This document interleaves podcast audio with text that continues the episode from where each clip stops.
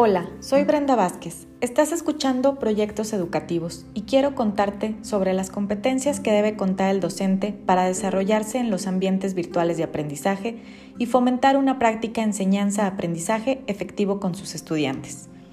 En general, los desafíos de la sociedad actual en términos pedagógicos son múltiples. El docente debe ser estratégico en el uso formativo de ambientes virtuales de aprendizaje Debe tener pensamiento proactivo y de planificación de la enseñanza. Debe poseer pensamiento interactivo y pensamiento evaluativo. Además, debe responder a la condición de tomar decisiones. En estas, es fundamental tener muy claro que la finalidad que quiere definir, cuál es la función del debate si los va a tener, cuáles son los objetivos específicos, cuál es su rol, cómo será la evaluación, cuáles serán las actividades, etc.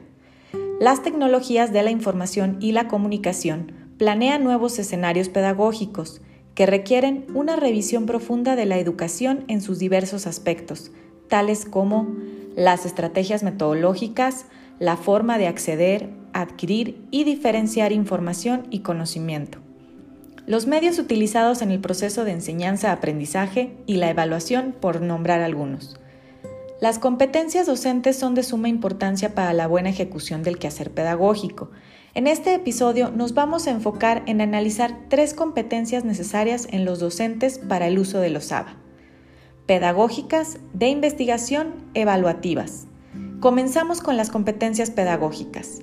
Estas competencias se relacionan con la comprensión de las diferentes posturas, tipos y modalidades educativas. El educador ya no es el único poseedor de los conocimientos de su disciplina y el responsable exclusivo de su transmisión, sino además es un organizador de los contenidos para los que se requiere que posea saberes pedagógicos, didácticos que lo hagan capaz de extrapolar el conocimiento científico y los contenidos que enseña, para así lograr que el proceso docente educativo se desarrolle con la calidad que exigen estos tiempos. La planeación y redacción de cada actividad será clave para el buen entendimiento del estudiante, así como el seguimiento del proceso de aprendizaje por el que pasa el alumno, por lo que el rol del docente evoluciona al de tutor virtual u online.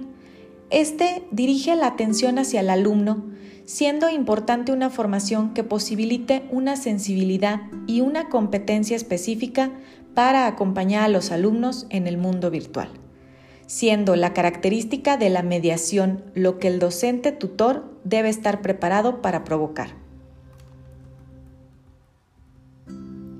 Competencias de investigación. Además de dominar los aspectos tecnológicos y el uso de distintas plataformas virtuales, el docente debe de tener la capacidad de buscar información y utilizarla de manera crítica, de forma que pueda desempeñarse satisfactoriamente y garantice que el estudiante tenga acceso a información confiable, que los contenidos sean relevantes, interactivos y confiables. La modalidad virtual en ocasiones es asimilada como un exceso de documentos e información con el afán de sustituir la información generada por la interacción docente-alumno en la sesión presencial. Pero en realidad es todo lo contrario Obtener información de la web es muy sencillo, solo tecleamos la palabra y nos aparecen mil opciones, pero será nuestra habilidad de análisis la que nos ayudará a dar con la información concreta y significativa. Y como dijo uno de mis arquitectos favoritos, Miss Van der Rohe, menos es más. Competencias evaluativas. Se relaciona con la manera en la que el docente valora los desempeños y logros de los estudiantes, desde los tres componentes de las competencias, conocimiento, su aplicación y las actitudes frente a este.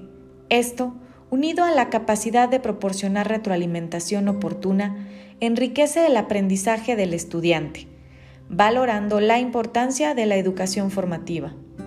Recordando que la función de la retroalimentación constituye sin duda un instrumento eficaz para alentar tanto al profesor como al estudiante sobre los logros y deficiencias que se van presentando durante el proceso de enseñanza-aprendizaje, permitiéndole a ambos la reorientación de sus esfuerzos para obtener mejores resultados.